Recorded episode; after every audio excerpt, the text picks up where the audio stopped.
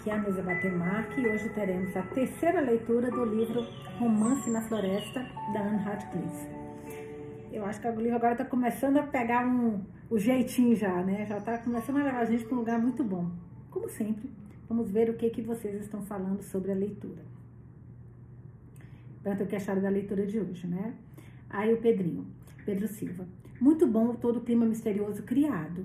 Mas eu mesmo não passaria uma noite nessa abadia abandonada, ainda mais com esse boato. Somos dois, Pedro, ia passar bem longe. Parece aqueles livros de terror, né? Tipo, não entre nesse lugar, não entre no lugar, a pessoa tá lá abrindo a porta. Meu, da onde esse povo doido? Peter é uma comédia, concordo, e bem devoto. Mesmo na pobreza, gosto dele. Devoto mesmo na pobreza, né? Gosto dele. Tá lá junto, né? Humilde, sei que ele é bem humilde.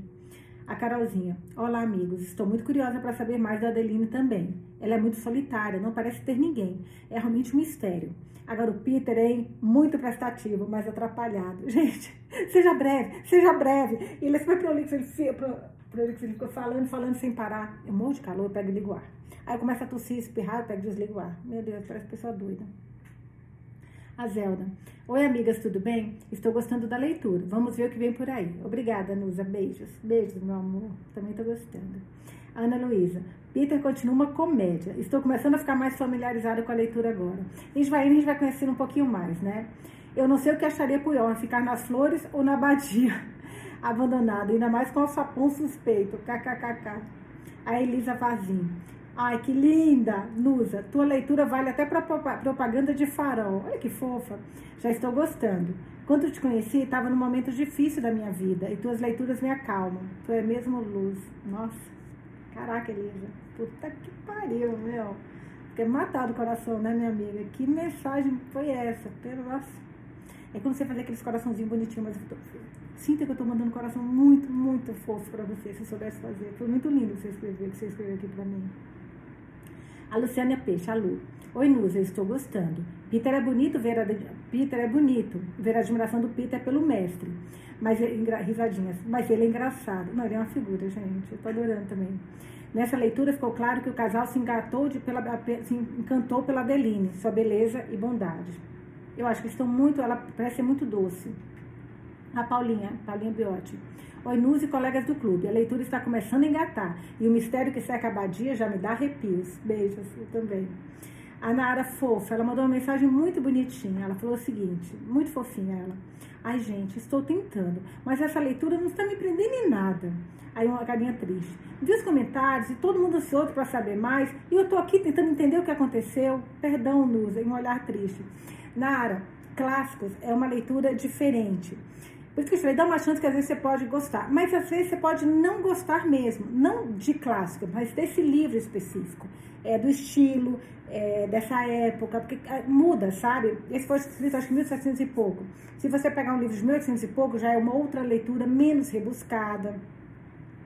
Mas para a gente entrar nessa história de, dos clássicos, você tem que entrar na época. Então a primeira coisa que você tem que fazer é literalmente sair dos dias atuais e pensar, cara, eu estou em 1700 e pouco o que pra gente hoje, você fala, meu, oi, naquela época era absolutamente normal. A linguagem, a forma como tratava o outro, sabe? Mas não é fácil, eu entendo, eu entendo. Mas se puder, dar mais uma chancezinha. Agora, se você falar, meu, não, respeito super, de verdade. Teremos outros livros que você vai amar, não preocupe. Mas eu vou ficar muito feliz se você gostar desse. Vou entender, mas vou ficar muito feliz. A Grazi. Oi, meninas e meninos. Ai, fofa, adoro isso. Quando um cumprimento o outro. Vocês estão fazendo isso direto, adoro.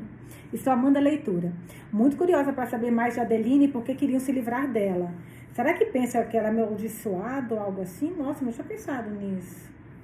Mistério, kkkk. Não tinha pensado nisso, Graça, mas bem inteligente que você falou. A Gabriela Medeiros é, deixou esse recado no YouTube. Curiosa para transcorrer da história.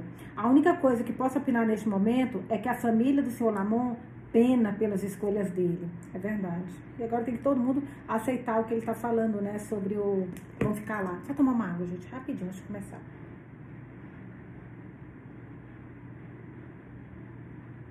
Eu sempre leio depois do almoço. E eu como na minha mãe sempre. A comida da minha mãe é muito boa. Mas é baiana, né, gente? Né? Farinha, temperada. Então, Eita, Vanessa, onde é que você estava aqui? Ô, burra, que você tirou do... Eu tirei do lugar? Ah, eu tirei da... Ah, burra, burra, burra. Pera. É, tá bom. Agora achei. Capítulo 3. Eu tirei minha tirinha, pode aprender esse?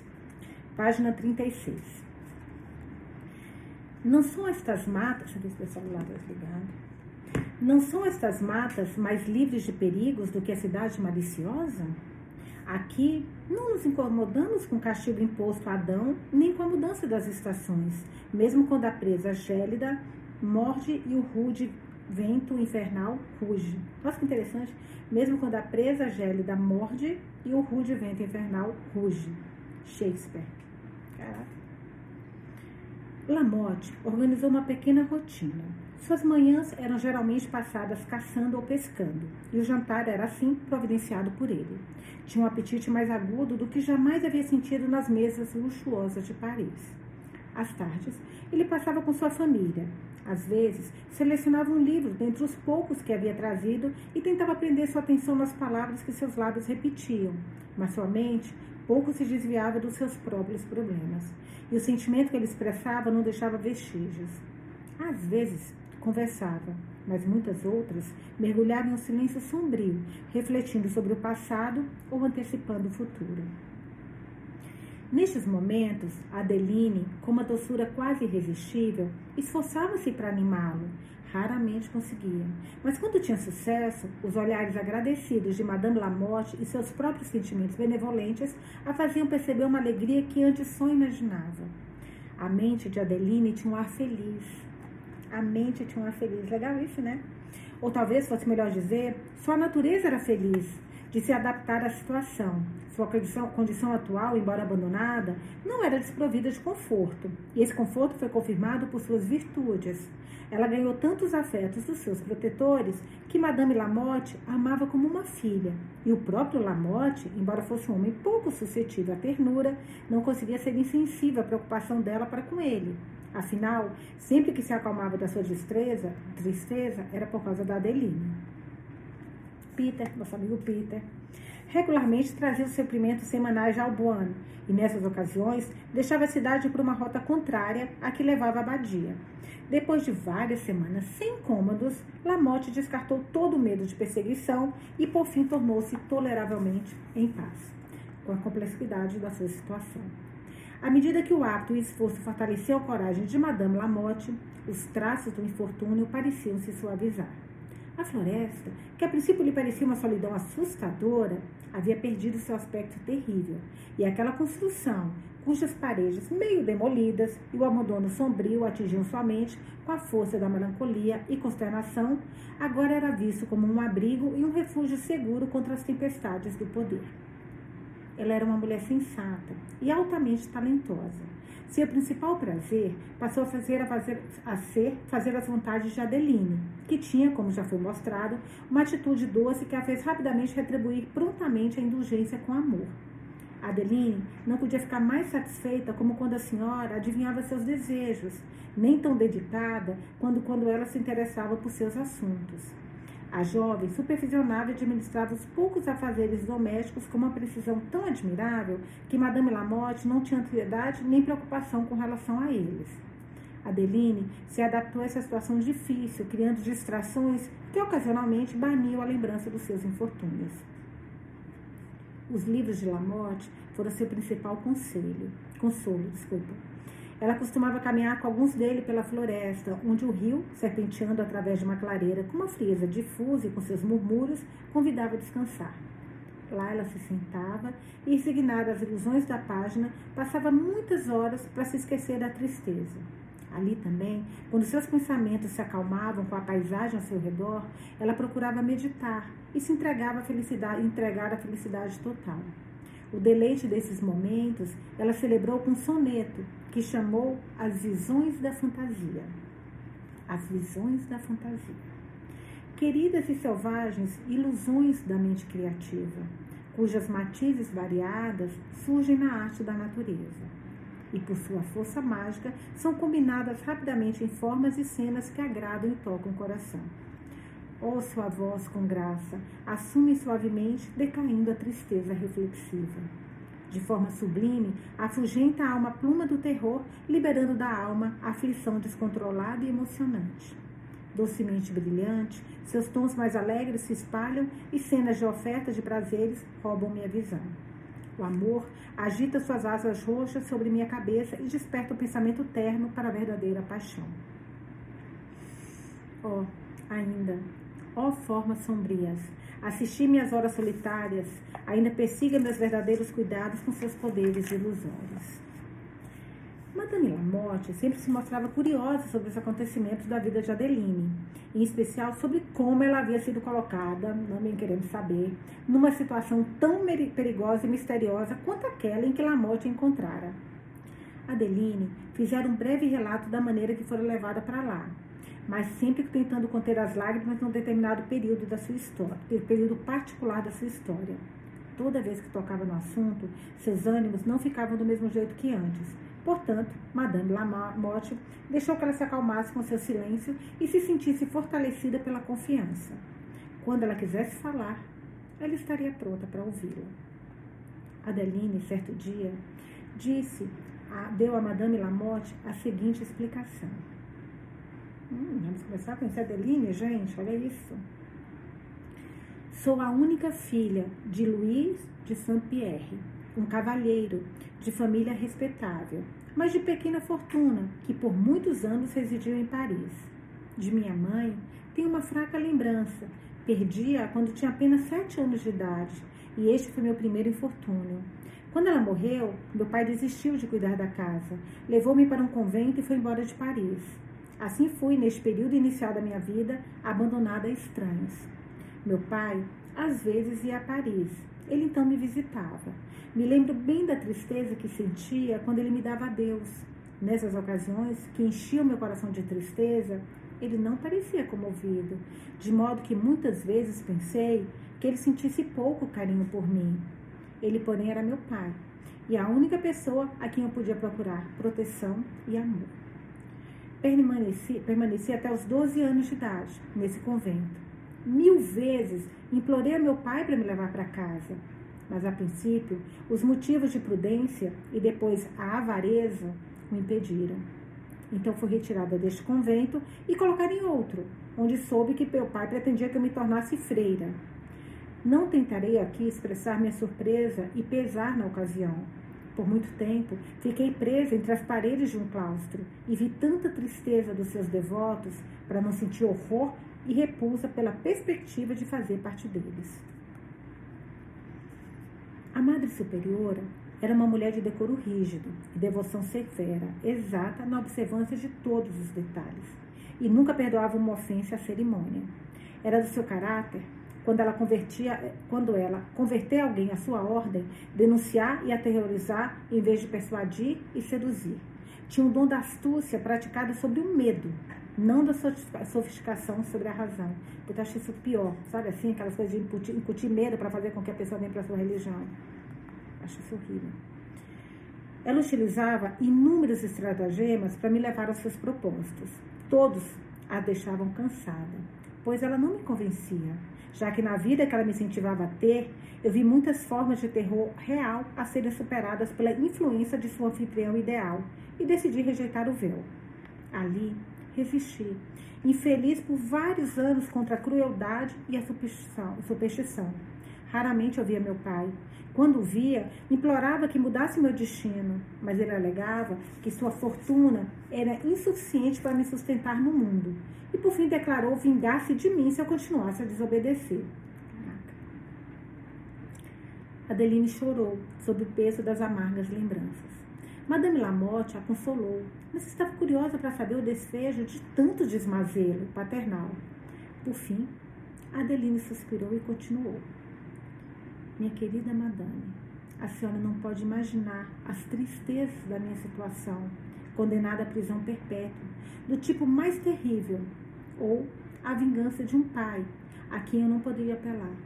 Resignei-me na minha decisão, por algum tempo deixei de tentar sair de lá, mas por fim os horrores da vida monástica cresceram tanto que eu não tive mais forças.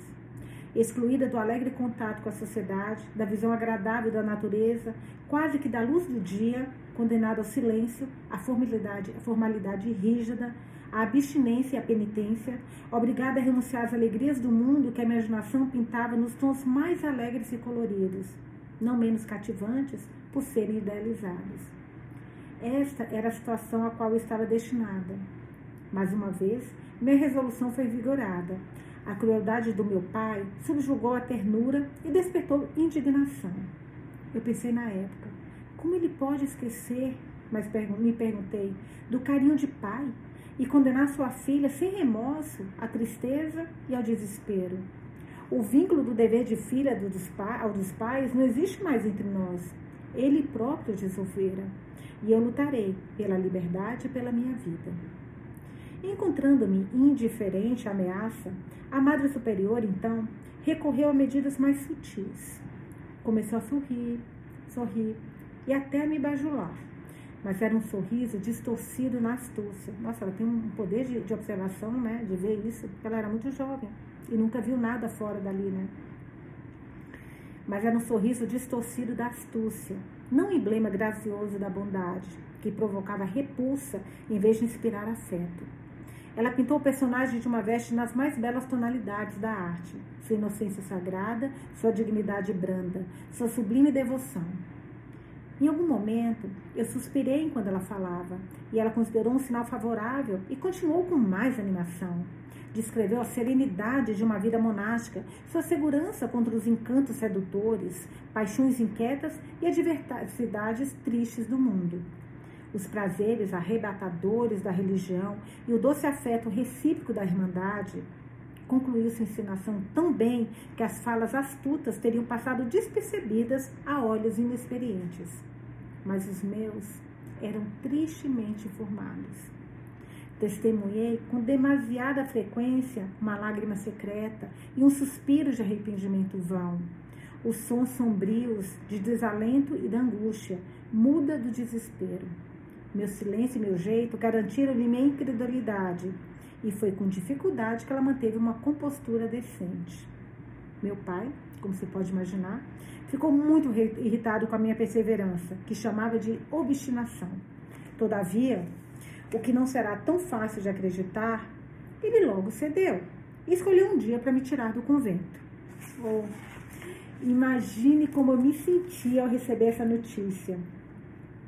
A alegria que ela trouxe despertou toda a minha gratidão. Esqueci a antiga crueldade do meu pai e que a atual indulgência não era tanto efeito da sua bondade, mas da minha decisão. Chorei por não poder satisfazer todos os desejos dele. Que dias de expectativa feliz foram aqueles que precederam minha partida. O mundo do qual estava até então isolada, o mundo onde a minha imaginação se deliciava tantas vezes a vagar, cujos caminhos estavam cheios de rosas vivas, onde cada cena sorria em beleza e convidava ao deleite, onde todas as pessoas eram boas e todos eram felizes. Ah, então, aquele mundo estava explodindo em meus olhos. Deixe-me ficar com a lembrança arrebatadora antes que ela desapareça. É como as luzes que surgem no outono, que brilham por um momento numa colina e depois a deixam na escuridão.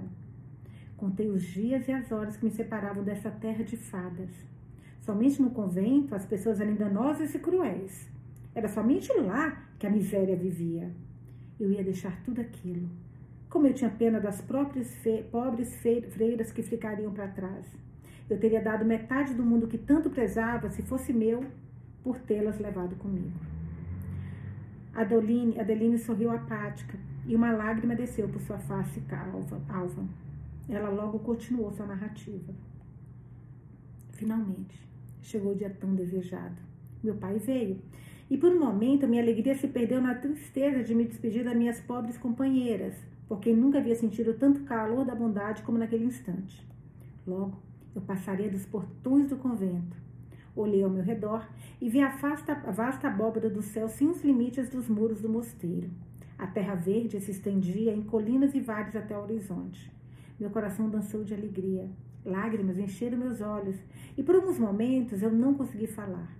Meus pensamentos elevaram-se ao céu em sentimento de gratidão ao doador de todo o bem. Por fim, voltei-me para meu pai. Querido Senhor, eu disse, como sou grata por minha liberdade. e como gostaria de poder fazer tudo para lhe agradecer. Volte então ao seu convento, declarou ele em tom severo. Estremeci.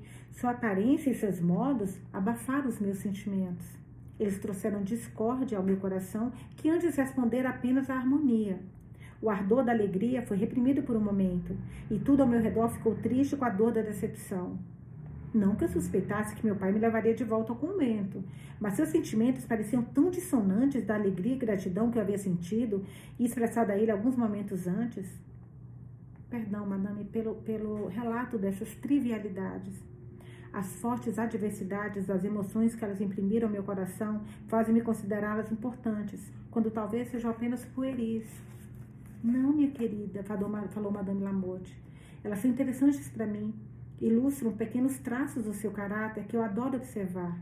Você é digna de toda a minha consideração. E a partir deste momento, sinto minha mais, sinto mais, minha mais terna pena pelos seus infortúnios e meu carinho à sua bondade. Aquelas palavras derreteram o coração de Adeline. Ela beijou a mão que a, mãe, que a madame estendeu e permaneceu alguns minutos em silêncio. Por fim, ela disse: Que eu mereço esta bondade e que eu seja sempre grata a Deus que, ao me dar uma amiga, alegrou-me com conforto e esperança. Adeline então continuou. A casa do meu pai ficava apenas algumas léguas do outro lado de Paris e no caminho passamos pela cidade. Quanta novidade! Onde estavam agora os rostos sérios, os modos recatados que eu estava acostumada a ver no convento. Todos os semblantes ali eram alegres, tanto nos negócios como no lazer. Cada passo era leve, cada sorriso era contente. Todas as pessoas pareciam amigas. Elas olhavam e sorriam para mim. Eu sorria de volta e desejava dizer a elas o quanto estava feliz. Que prazer, pensei, viver cercada de amigos. Que ruas movimentadas, que hotéis magníficos, que carruagens esplêndidas. Eu mal percebi se as ruas eram estreitas ou perigosas. Que agitação, que tumulto, que delícia! Eu não poderia me sentir mais agradecida por ter sido tirada do convento. Mais uma vez, eu expressei minha gratidão, minha gratidão ao meu pai, mas sua expressão me incomodou e fiquei em silêncio. Eu sou muito sensível, até as formas fracas que a memória reflete de alegrias passadas agradam meu coração. A sombra de prazer ainda é contemplada como uma alegria melancólica, embora o concreto tenha fugido ao nosso alcance. Após sair de Paris, que deixei com muitos suspiros, e contemplar as torres de todas as igrejas se perderam de vista. Pegamos uma estrada escura e vazia. Era noite, quando chegamos a uma charneca selvagem. Olhei em volta, em busca de uma habitação humana, mas não encontrei nenhuma. Nem avistei nenhum ser humano. Experimentei algo que costumava sentir no convento. Meu coração não havia estado tão triste desde que o deixei. A meu pai, que ainda estava sentado em silêncio, perguntei se estávamos perto de casa e sua resposta foi afirmativa. A noite chegou. No entanto, antes de chegarmos ao nosso local de destino, era uma casa solitária, abandonada. Mas não consigo descrevê-la, madame. Quando a carruagem parou, dois homens apareceram à porta e nos ajudaram a descer. Tão sombrias eram as suas expressões e tão poucas as suas palavras que quase imaginei, me imaginei de novo no convento. Certamente não vi rostos não melancólicos desde que saí de lá. Isso faz parte do mundo que admiro com tanto carinho? Perguntei-me à época. A aparência do interior da casa era desolada e cruel. Fiquei surpresa por meu pai ter escolhido um lugar daqueles para morar e por não ver nenhuma mulher. Sabia que investigar causaria apenas reprovação, portanto fiquei em silêncio. No jantar, os dois homens que eu já tinha visto sentaram-se conosco. Eles falaram pouco, mas pareciam me observar muito. Fiquei confusa e incomodada. Quando meu pai percebeu, franziu o senho para eles com um olhar o que me convenceu do que ele queria dizer mais do que eu entendia. Quando tiraram a mesa, meu pai me pegou pela mão e me levou até a porta do meu quarto. Depois de acender a vela, sentei-me e ele me desejou boa noite, deixando-me com meus pensamentos solitários. Como eram diferentes daqueles que eu tivera algumas horas antes. Momentos antes, a expectativa, a esperança e a alegria dançavam diante de mim. Agora, a melancolia e a decepção esfriaram o ardor na minha mente e descoloriram minha perspectiva do futuro. A aparência de tudo à minha volta me levou à tristeza. Havia uma cama pequena no chão, a janela não tinha cortina e o aposento estava sem qualquer decoração. Os móveis do quarto se resumiam apenas a duas cadeiras velhas e uma mesa. Fui até a janela, com a intenção de contemplar a vista das redondezas, e vi que tinha grades. Fiquei chocada com a circunstância e, comparando com a situação solitária e a estranha aparência da casa, junto com as expressões e o comportamento dos homens que jantaram conosco, me perdi num labirinto de indagações. Finalmente me deitei para dormir, mas a ansiedade da minha mente impedia o meu repouso. Imagens sombrias e desagradáveis pairavam diante de mim, até que caí uma espécie de sonho. Estava em uma floresta solitária com meu pai. Seu semblante era severo e seus gestos ameaçadores. Ele me censurou por deixar o convento. Enquanto falava, tirou do bolso um espelho e segurou diante do meu rosto. Eu olhei nele. Meu sangue agora vibra, vibra quando eu penso nesse pesadelo. E me vi ferida e sangrando profusamente. Então, ainda no sonho, estava em casa novamente, quando de repente ouvi essas palavras, com tons tão distintos que por algum momento depois que acordei, mal consegui acreditar que não eram reais. Saia desta casa. A destruição paira por aqui. Fui acordada por passos da escada. Então ela ouviu uma voz falando isso para ela, tá, gente? Ela falou: olha, então ainda no sonho, estava em casa novamente quando de repente ouvi essas palavras, com tons tão distintos que por algum tempo depois que acordei, mal consegui acreditar que não eram reais. E a voz dizia: saia desta casa, a destruição paira aqui. Paira por aqui. Fui acordada por passos na escada. Era meu pai, indo para o quarto dele. A hora me surpreendeu, pois já era tarde e já passava da meia-noite. Na manhã seguinte, o grupo da noite anterior se reuniu no café da manhã. Estava tão sombrio e silencioso quanto antes. A mesa foi posta por um menino empregado do meu pai, mas a cozinheira e a criada, quem quer que fossem, estavam ausentes. Na manhã seguinte, fiquei surpresa ao tentar sair do meu quarto e encontrar a porta trancada. Esperei um tempo considerável antes de me aventurar e gritar. Quando o fiz, não veio nenhuma resposta. Fui até a janela. Gritei mais alto, mas minha voz ainda era o único som que eu ouvia. Passei aproximadamente uma hora em estado de surpresa e terror indescritíveis. Finalmente, ouvi uma pessoa subir as escadas e voltei a gritar. Foi-me respondido que meu pai partira para Paris naquela manhã, de onde voltaria alguns dias. Ele ordenara que, enquanto isso, eu ficasse confinada no meu quarto.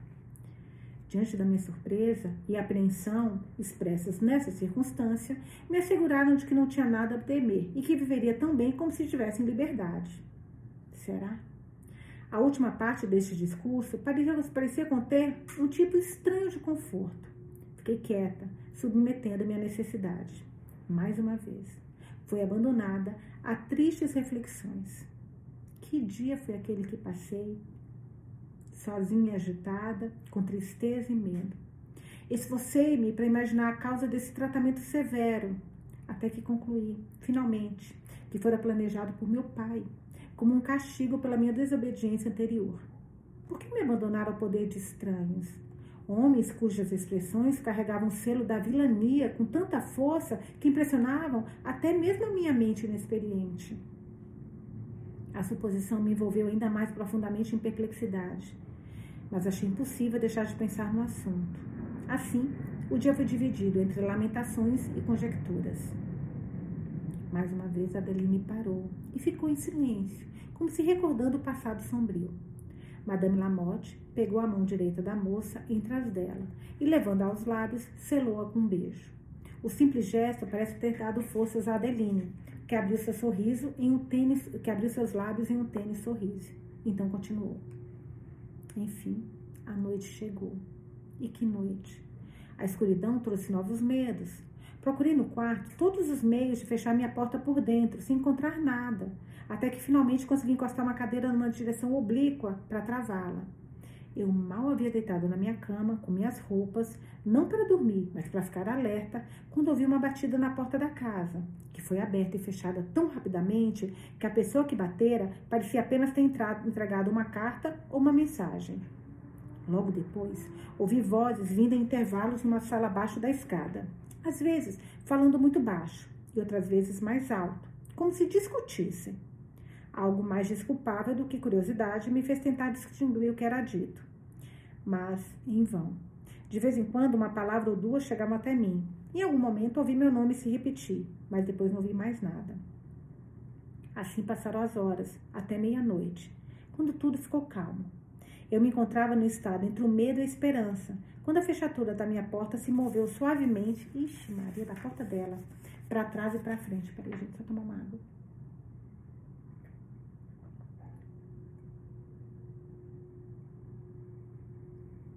Para trás e para frente. Estremeci e fiquei ouvindo, atenta. Por um momento, tudo ficou quieto. Então o barulho voltou. Escutei um sussurro que quase me fez desmaiar. Forçaram a porta como se fosse arrombá-la. Eu gritei. Imediatamente ouvi as vozes dos homens que eu tinha visto na mesa com meus pais. Eles pediram aos gritos que a porta fosse aberta e, quando eu não respondi, proferiram palavras terríveis. Eu tinha força suficiente para ir até a janela, no desespero de escapar dali, mas meus esforços fracos não conseguiram nem mexer as barras. Oh, como posso relembrar esses momentos de horror e agradecer por estar agora em segurança e conforto? Adeline enxugou as lágrimas com um lenço que Madame Lamotte lhe estendeu, juntamente com uma profusão de palavras de consolo e incentivo. A jovem continuou. Eles ainda ficaram algum tempo na porta, depois desistiram e desceram as escadas. Como meu coração reviveu cada passo deles. Será que a porta estava trancada pelo pai? E daqui o pai levou a chave, será, gente? Porque não é possível, se os caras estavam lá, os caras deviam ter, ter, ter a chave, né?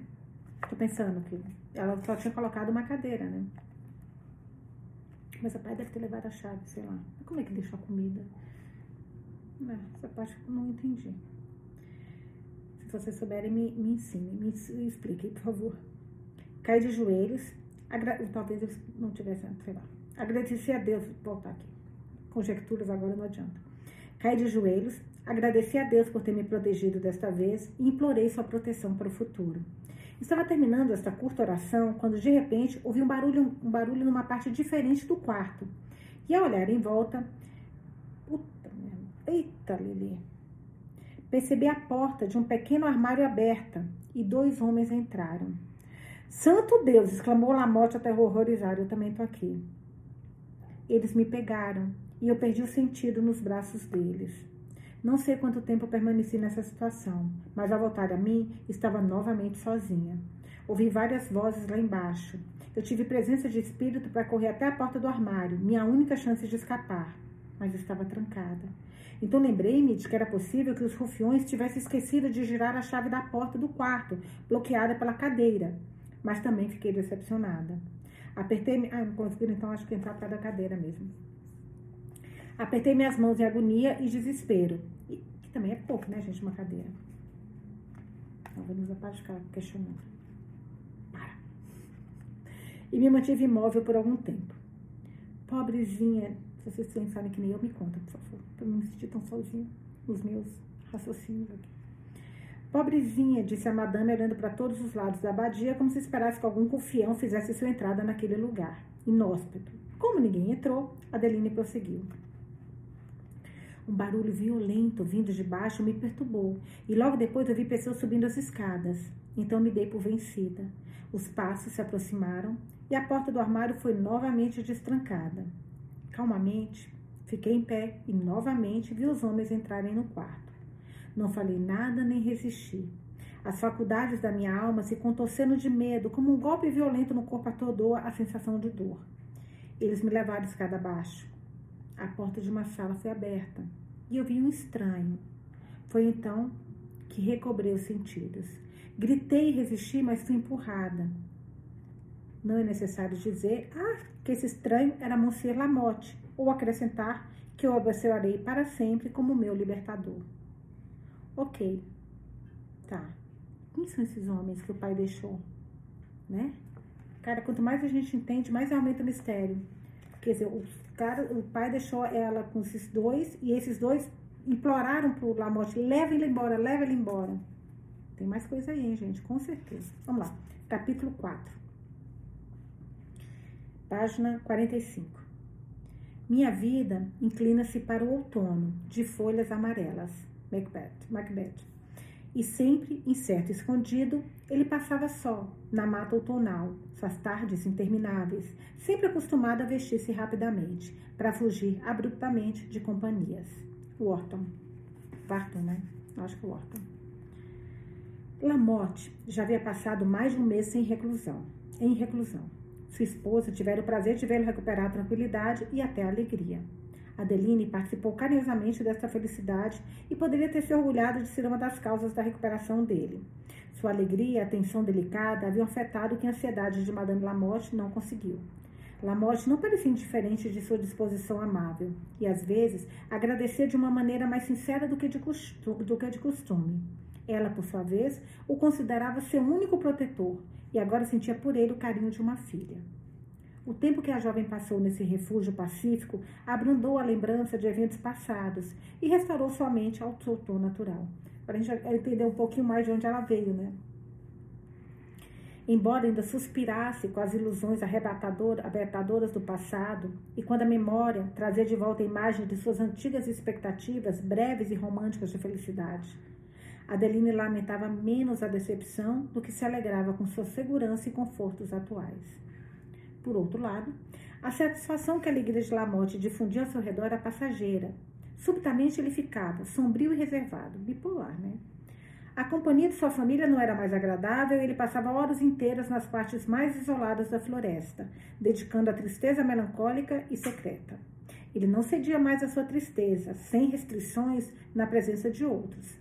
Agora tentava escondê-la e ostentava uma alegria artificial demais para não ser notada. Seu criado, Peter, Impelido por curiosidade ou bondade, às vezes o seguia escondido pela floresta. Observava frequentemente se retirar para um ponto em particular, numa parte remota em que, assim que chegava, ele sempre desaparecia antes de Peter, obrigado a seguir a distância, percebendo exatamente para onde ele ia. Todos os seus esforços, agora motivados pelo espanto e revigorados pela decepção, não tiveram êxito. Ele finalmente foi obrigado a suportar as torturas da curiosidade.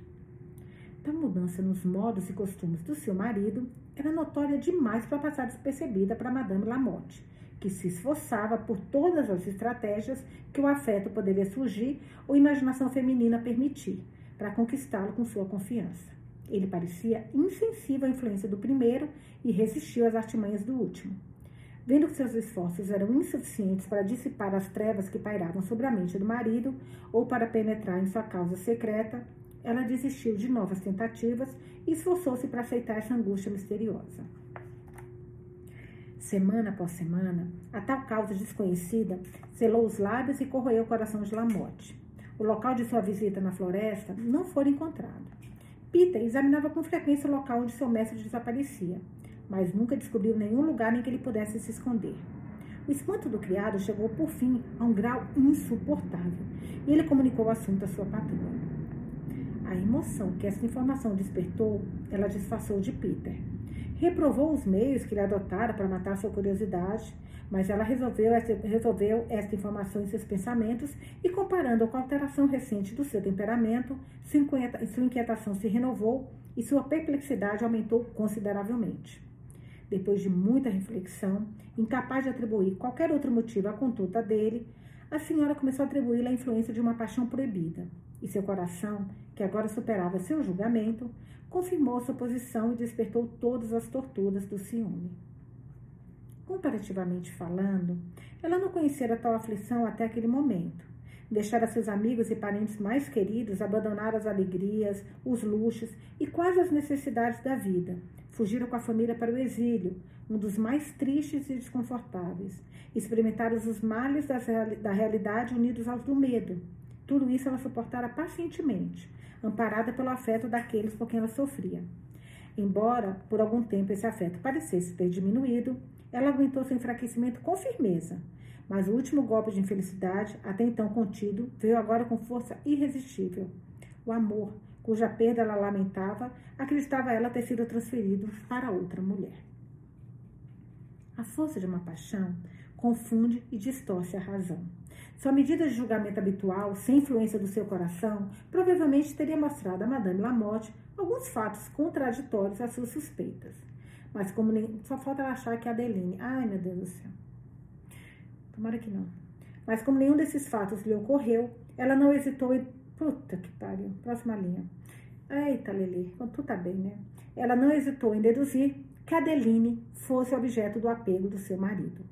Como sua beleza fora, da, fora de questão, quem mais poderia estar num lugar, tão, num lugar tão isolado do mundo?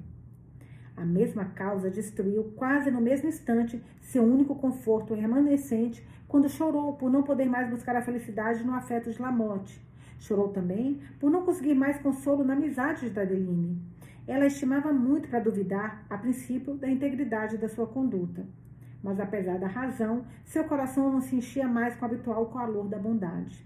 Sua confiança diminuiu, e à medida que preocupações secretas de ciúme acalentavam suas suspeitas, a madame tornou-se menos gentil com a jovem. É aquilo, né, gente? A realidade nunca, jamais é tão ruim quanto a imaginação. Adeline, percebendo a mudança a princípio, achou que fosse acidental. Depois, um desagrado temporário decorrente de algum descuido em sua conduta. Ela, portanto, aumentou suas atenções. Mas observando que, ao contrário de todas as expectativas, seus esforços para agradar fracassavam e que a cautela da madame aumentara, ela ficou seriamente desconfortável e resolveu procurar uma explicação. Madame Lamotte, evitando-a cuidadosamente, foi capaz de impedir por algum tempo. Adeline, no entanto, interessada demais para ceder aos escrúpulos delicados, insistiu tanto no assunto que Madame, a princípio, agitada e confusa, finalmente inventou uma, bebuda, uma desculpa boba e riu do caso. Agora, Madame Lamotte via necessidade de esconder suas reservas em relação a Adeline de qualquer jeito. Embora sua habilidade não pudesse vencer os preconceitos da paixão, ensinou a assumir com sucesso tolerável uma bondade aparente. Adeline foi enganada e voltou a ficar em paz. De fato, a confiança na sinceridade e na bondade dos outros era sua fraqueza.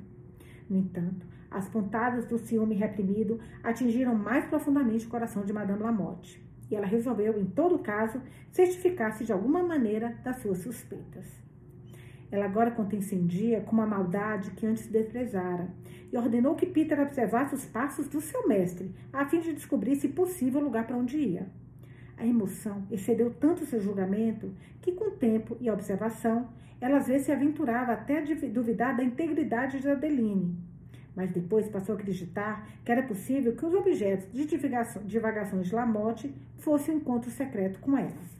O que sugeria tal conjectura era que Adeline frequentemente fazia longos passeios na floresta e às vezes se ausentava da abadia por muitas horas.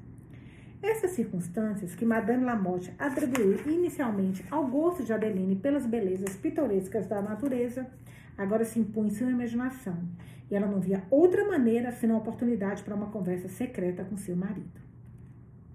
Peter obedeceu com entusiasmo às ordens da sua patroa, pois foram calorosamente apoiadas por sua própria curiosidade. Todos os seus esforços foram, no entanto, infrutíferos. Ele nunca se atreveu a seguir Lamotte perto o suficiente para descobrir o local onde se escondia. Assim, com a impaciência aumentada pelos últimos fatos e a emoção estimulada pela dificuldade, Madame Lamotte resolveu solicitar ao marido uma explicação sobre sua conduta. Depois de ponderar sobre a melhor maneira de ter sucesso, a senhora foi encontrar Lamotte. Mas ao entrar na sala onde ele estava sentado, esqueceu todo o seu discurso ensaiado, caiu aos pés dele e ficou por alguns momentos perdido em prantos. Surpreso com a atitude e angústia da esposa, ele perguntou o motivo e foi informado que aquilo fora causado por suas próprias atitudes. Minhas atitudes? Que atitudes? Ele perguntou sua reserva, sua tristeza secreta e a ausência frequentada da abadia. É tão surpreendente que um homem que quase perdeu, quase que perdeu quase tudo, às vezes lamente seus infortúnios, ou tão criminoso que para tentar esconder sua dor, ele seja responsabilizado por aqueles a que ele pouparia da tristeza de compartilhá-las? Ao dizer essas palavras, ele saiu da sala, deixando Madame Lamotte perdida e surpresa mas um pouco aliviada da pressão das suas suspeitas recentes. Ainda assim, porém, ela ainda acompanhava Adeline com um olhar cuidadoso, disfarçado pela máscara da bondade que às vezes caía e revelava traços de desconfiança. A jovem, sem saber exatamente o porquê, sentia menos à vontade e menos feliz em sua presença do que antes. Seu ânimo diminuía e muitas vezes, quando sozinha, chorava com a tristeza da sua situação. Anteriormente, Sua lembrança de sofrimentos passados se perdia na amizade de Madame Lamotte. Agora, embora seu comportamento fosse muito cauteloso para atrair qualquer exemplo impressionante de crueldade, havia algo no jeito dela que esfriava as esperanças de Adeline, incapaz de analisá-lo. Até que um acontecimento suspendeu por um tempo os ciúmes de Madame Lamotte e despertou o marido do seu estado de estupefação sombria. Peter, sempre Peter, né? Que um dia estava em Albuane para buscar os suprimentos semanais de provisões, voltou com uma informação que despertou em Lamotte um novo medo e inquietação. Ai, senhor, eu soube de algo que me assustou, exclamou Peter. E o senhor também ficará quando souber. Enquanto estava na oficina do ferreiro, olha o detalhe, gente. Enquanto o ferreiro enfiava um prego na ferradura do cavalo, a propósito, o cavalo agiu de uma maneira estranha. Vou lhe dizer, senhor, como foi. Não, deixa isso para outra história, outra hora. E continue sua história. Cara, ele é muito prolixo, impressionante. Então, senhor, quando estava na oficina do ferreiro, entrou um homem com cachimbo na boca e uma grande bolsa de tabaco na mão. Bem, o que o cachimbo tem a ver com a história? Nada, foi o senhor que me interrompeu. Eu não posso continuar menos que me deixe contar do meu jeito. Como eu estava dizendo, cara, esse é o melhor, meu Deus, adoro ele. Virou protagonista. Como eu estava dizendo, com o cachimbo na boca, acho que foi onde parei, não foi, meu senhor? Sim, sim. Ele se sentou no banco e, tirando o cachimbo da boca, disse ao ferreiro: Vizinho, conhece alguém com o nome de Lamotte aqui? Deus me livre. Eu suei frio por um minuto. Meu senhor está bem, devo lhe trazer alguma coisa? Não, mas seja breve em sua narrativa. Está bem, mestre. O ferreiro disse: Lamote, Lamote. Acho que ouvi esse nome. Eu estremeci e me meti na conversa. Ouviu? Perguntei. O senhor tem certeza? Não tem ninguém com esse nome aqui, pelo que eu sei. Idiota, por que você disse isso? Porque eu não queria que eles soubessem que Vossa Senhoria estava aqui. E se eu não fosse muito esperto, eles teriam me descoberto. Pelo que eu sei, essa pessoa não está por aqui. Falei. De fato, disse o ferreiro, o senhor conhece mais a vizinhança do que eu. Sim, disse o homem com cachimbo. Isso é verdade. Como o senhor conhece tanto da redondeza? Cheguei aqui 26 anos atrás, vindo de St. Michael, e o senhor sabe mais do que eu. Como sabe tantas coisas? Então, ele colocou o cachimbo na boca e soprou na minha cara. Meu Deus, mestre, eu tremi da cabeça aos pés. Não conta isso, falei. Não sei mais do que os outros, mas tenho certeza de que nunca ouvi falar desse homem. Ora, disse o ferreiro me encarando, e não é o senhor que me perguntou algum tempo sobre a abadia de Saint Clair? Bem, daí? Perguntei. O que isso tem a ver? Dizem que alguém agora mora na abadia, disse o homem, virando-se para o outro. E, pelo que sei, pode ser mesmo esse Lamote. Sim, penso que pode, disse o homem com cachimbo, levantando-se do banco. E o senhor sabe mais do que admite. Aposto minha vida que esse Monsieur Lamotte mora na abadia. Bem, falei para ele, o senhor perdeu, pois ele não mora na abadia. Desculpa. Engasguei, gente, peraí. Caraca.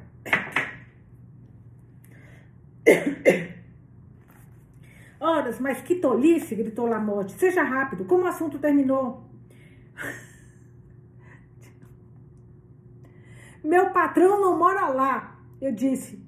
Oh, ah, admirou-se o homem com cachimbo. Então ele é seu patrão? Por favor, quanto tempo ele deixou a abadia e onde ele mora agora?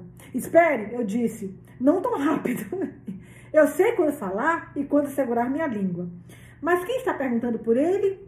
O quê? Você espera que eu diga? Falou o homem. Não, respondi. Eu não esperava. Mas se não fez, isso prova alguma coisa. Isso não quer dizer nada. Com isso, ele olhou para o ferreiro e eles saíram juntos da loja, deixando de consertar a ferradura do meu cavalo. Eu nem me importei. E no momento em que eles saíram, montei e vi o mais rápido que pude. No meu susto, mestre, esqueci de desviar e voltei direto para casa. Gente. Burro, burro, burro. Meu Deus do céu. Meu cunhado fala uma coisa que é sensacional. Pior do que a gente burra, a gente burra com iniciativa, gente. A gente burra com iniciativa, ó, destrói tudo. Lamote. Mas adoro Peter. Extremamente assustado com a notícia de Peter, não deu outra resposta senão amaldiçoar sua loucura. Imediatamente foi à procura da madame, que estava passeando com Adeline à beira do rio. Lamotte estava muito agitado para amenizar suas informações com prefácio. Fomos descobertos, exclamou ele. Os soldados do rei estão perguntando por mim e Albuane, e Peter cometeu um deslize para minha ruína. Ele então a informou sobre o que Peter havia relatado e ordenou que ela se preparasse para deixar a abadia. E para onde podemos fugir? indagou Madame Lamotte, quase incapaz de se aguentar em pé. Qualquer lugar, disse ele. Se ficarmos aqui, a ruína será certa. Acho que devemos nos refugiar na Suíça. Se alguma parte do mundo pudesse me esconder, certamente seria lá. Ai de nós, como somos perseguidas, retorquiu Madame. Este local mal ficou confortável e já somos obrigados a deixá-lo embora, sem nem sabermos para onde. Gostaria de não sabermos para onde ir, explicou, replicou Lamotte. Fosse nossa menor ameaça. Vamos escapar da prisão e não me importo para onde vamos. Volte imediatamente para a abadia e empacote todos os móveis que puder. Uma onda de lágrimas trouxe alívio para Madame Lamotte e ela apoiou-se nos braços de Adeline, silenciosa e trêmula. A jovem, embora não pudesse oferecer conforto algum, esforçou-se para controlar seus sentimentos e parecer composta. Vamos, disse Lamotte. Estamos perdendo tempo. Lamentemos depois, mas agora nos preparemos para a fuga. Seja um pouco mais forte. Isso é tão necessário para a nossa salvação. Adeline não chora, mas o estado dela é tão miserável quanto o seu, pois não sei quanto tempo poderei protegê-la. Não obstante seu terror, esta repreensão tocou o orgulho de Madame Lamotte, que enxugou as lágrimas sem responder, e olhou para Adeline com uma forte expressão de descontentamento. E quando se dirigiu silenciosamente em direção à abadia, Adeline perguntou a Lamotte se ele tinha certeza que eram soldados do rei que o procuravam. Não posso duvidar, respondeu ele. Quem mais poderia perguntar por mim? Além disso, o comportamento do homem que mencionou meu nome coloca o assunto além da questão. Talvez não, disse Madame Lamotte. Vamos esperar até amanhã de manhã para partirmos. Podemos então achar que não seja necessário partir. Podemos, de fato. Os soldados do rei provavelmente já teriam nos encontrado a essa altura. Lamotte foi dar as ordens ao Peter. Partimos em uma hora, disse ele a Peter. Deus o abençoe, mestre. Pense apenas na roda da carruagem. Levaria pelo menos um dia para consertá-la, pois Vossa Senhoria sabe que nunca consertei uma na minha vida. Este é um fato que Lamotte havia ignorado completamente. Quando eles se acomodaram na abadia, Peter estivera muito ocupado reformando os apartamentos para se lembrar da carruagem e depois, por acreditar que não precisariam logo mais, não a consertou. O mojo Lamotte se esgotou por completo e, com muitas execrações, ordenou que Peter fosse trabalhar imediatamente. Mas, ao procurar os materiais já comprados, não os encontrou. E Peter lembrou-se que, embora fosse prudente o bastante esconder este fato, ele usara os pregos na reforma da abadia. Portanto, era impossível deixar a floresta naquela noite.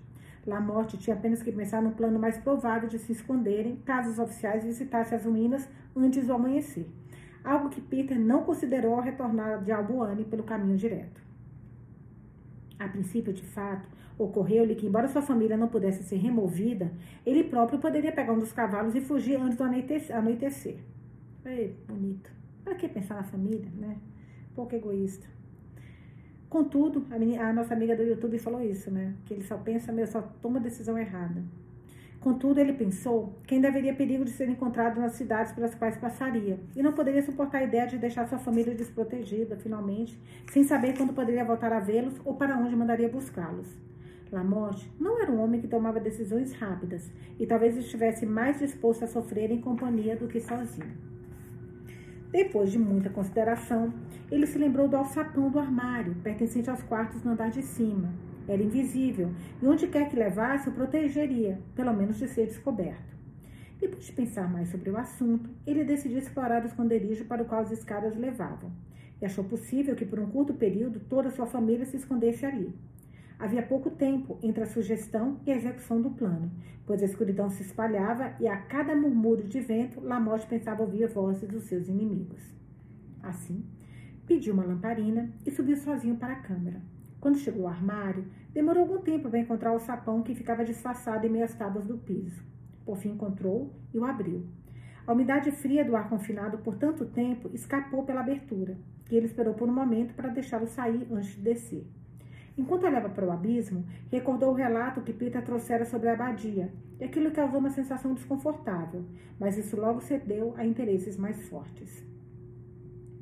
As escadas eram íngremes e, em muitos lugares, tremiam sob seu peso. Após descer por algum tempo, seus pés tocaram o chão e ele se viu no corredor estreito. Ao se virar para percorrê-lo, os vapores úmidos ao redor apagaram a lamparina. Ele chamou Peter, mas não conseguiu fazer ninguém o ouvir, e depois de algum tempo tentou subir as escadas. Com dificuldade conseguiu, e passando pelos quartos com passos cautelosos, desceu a torre. A segurança que o lugar de onde havia acabado de sair parecia prometer era de muita importância para ser rejeitada. Então ele decidiu imediatamente fazer outro experimento com a lamparina. Depois de protegê-la, desceu até o corredor pela segunda vez. A corrente de vapores causada pela abertura do alçapão foi menor e o afresco começou a circular. Lamotte passou sem ficar incomodado. O corredor tinha um comprimento considerável e o levou a uma porta que estava fechada. Ele colocou a lamparina a certa distância para evitar a corrente de ar e forçou a porta. Ela tremeu sob suas mãos, mas não cedeu.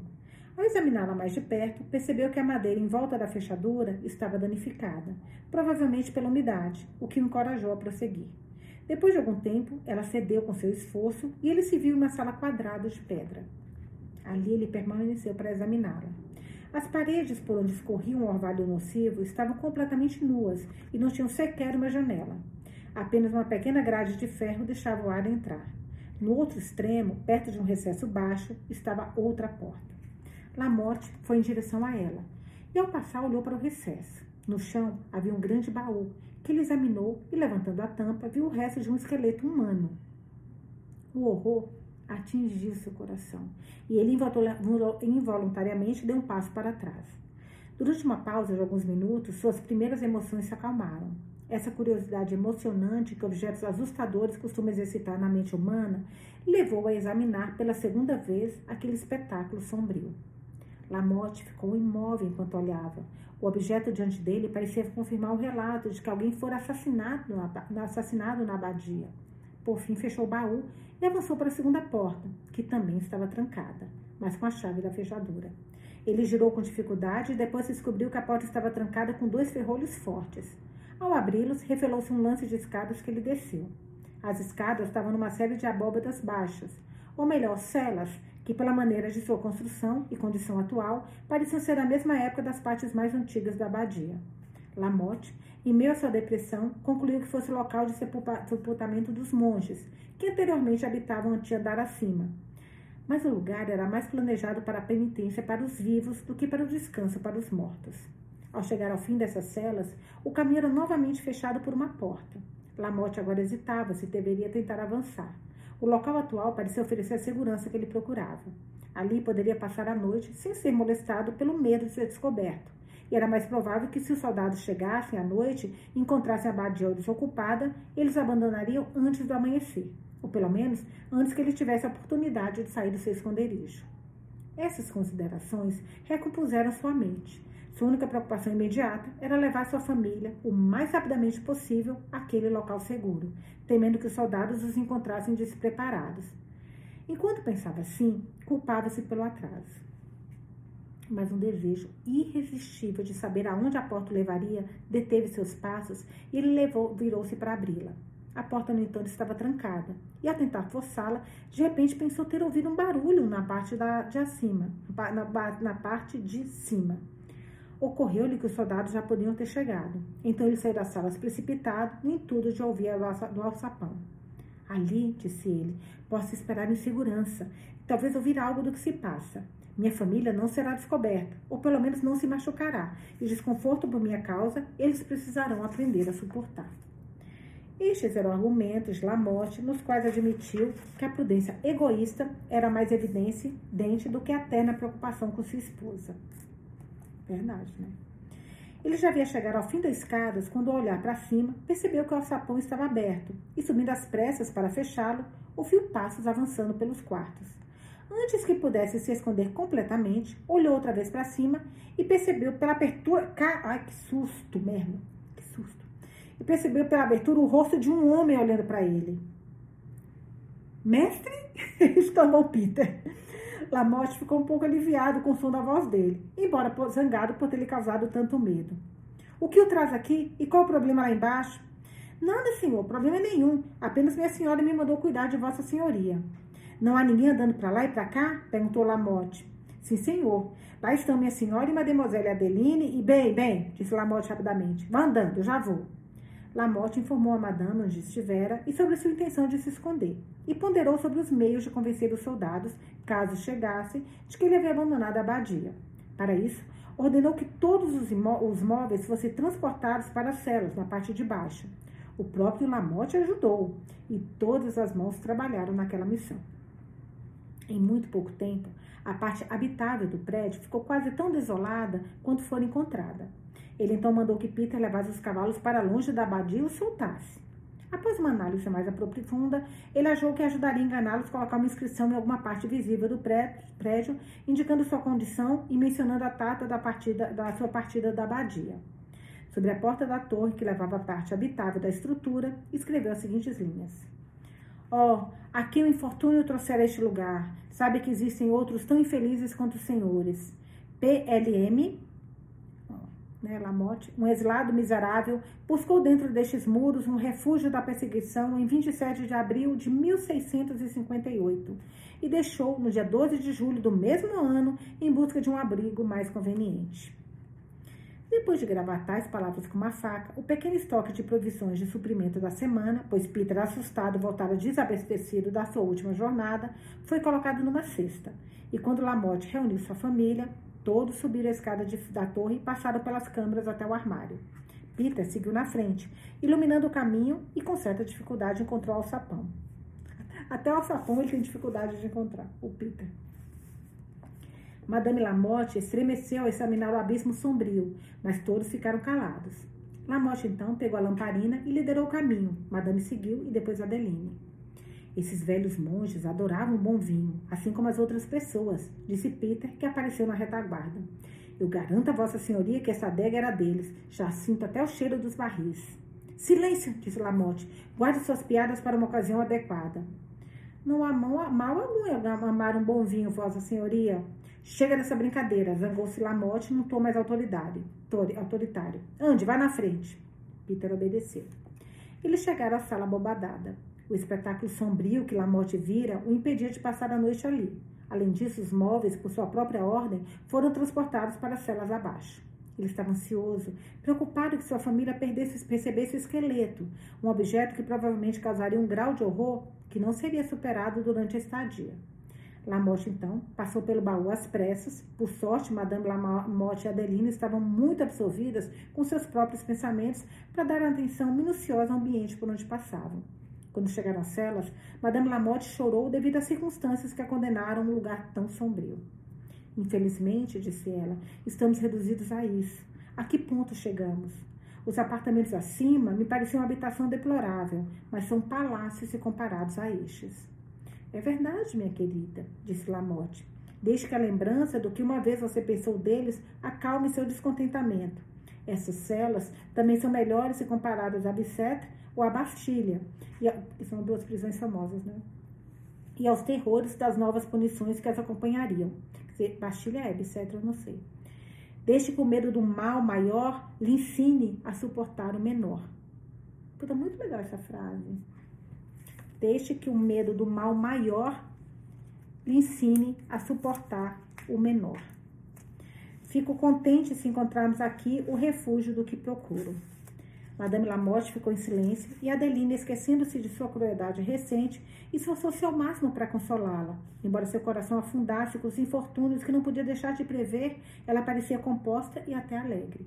Amparou lá Madame Lamotte com a maior atenção e sentiu-se tão agradecida a Lamotte por não se esquecer, não ser esquecida, esquecida naquele lugar que quase perdeu a percepção de suas tristezas e dos inconvenientes. Isso ela se expressou com honestidade, pois não podia ser insensível à ternura que encontrou.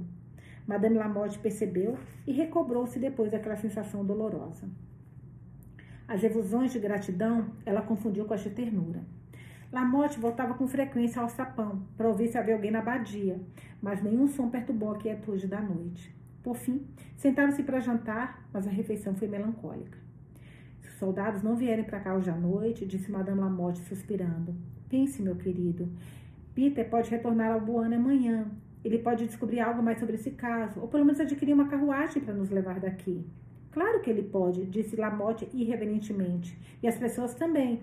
Peter seria uma pessoa excelente para mostrar aos soldados o caminho para a abadia, informá-los sobre o que poderia estar em dúvida sobre o meu esconderijo aqui. Como sua ironia é cruel, Madame Lamotte respondeu. Propus apenas o que achava que seria para o nosso bem. Talvez meu julgamento estivesse errado, mas minha intenção certamente era boa. Seus olhos encheram-se de lágrimas quando falou essas palavras. Adeline tentou consolar, desejava consolá-la, mas a delicadeza a mantivera calada. Lamotte observou o defeito do seu discurso e algo como remorso tocou seu coração. Ele se aproximou e, pegando a mão da madame, disse: Você deve entender como a minha mente está perturbada. Eu não pretendia afligir-lhe assim. A ideia de enfiar Peter para Albuane, onde ele já havia feito tanto mal por seus erros, me provocou e eu não consegui deixar passar. Não, minha querida. Nossa única chance de segurança é permanecer onde estamos, enquanto durarem as nossas provisões. Se os soldados não vierem aqui esta noite, provavelmente virão amanhã, ou talvez depois de amanhã. Quando revistarem a abadia e não me encontrarem, partirão. Poderemos então sair deste lugar e tentar tomar medidas para mudar para um país distante. Madame Lamotte reconheceu a justiça de suas palavras e, somente aliviada pelo pequeno pedido de desculpas que ele fizera, alegrou-se razoavelmente. Terminada a ceia, Lamotte colocou o fiel, embora simples, Peter no pé da escada que subia do armário para vigiar durante a noite. Depois disso, retornou às celas, onde havia deixado sua pequena família. As camas estavam estendidas e, depois de, de, de se desejarem um triste boa noite, deitaram-se e imploraram por descanso. Os pensamentos de Adeline estavam ocupados demais para permitir que ela descansasse. Quando acreditou que seus companheiros estavam no sono profundo, entregou-se à tristeza que a reflexão trouxe. Ela também esperava o futuro com medo. Se Lamotte fosse preso, o que seria dela?